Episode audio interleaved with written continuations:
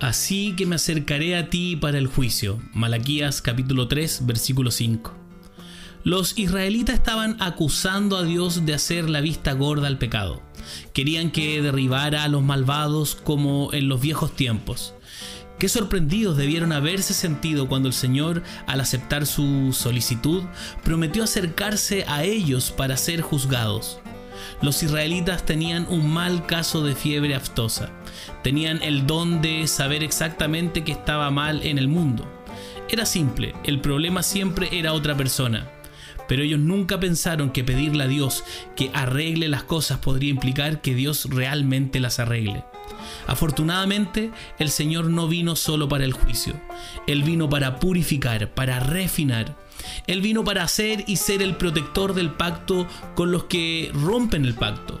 Dios vino a golpear y martillar la plata hasta que pueda ver su reflejo en ella. La piedad solo llega a través del fuego refinador. Si queremos ser santos, si queremos la presencia de Dios con nosotros, podría significar penurias y reprensión.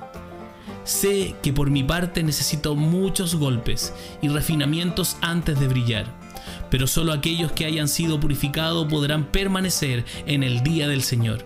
Entonces digamos con David, fue bueno para mí estar afligido para poder aprender tus decretos. Salmo 119, 71.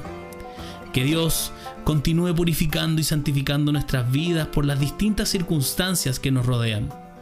¿Qué estás viviendo hoy que pensaste que era un castigo en vez de ver que Dios te está santificando?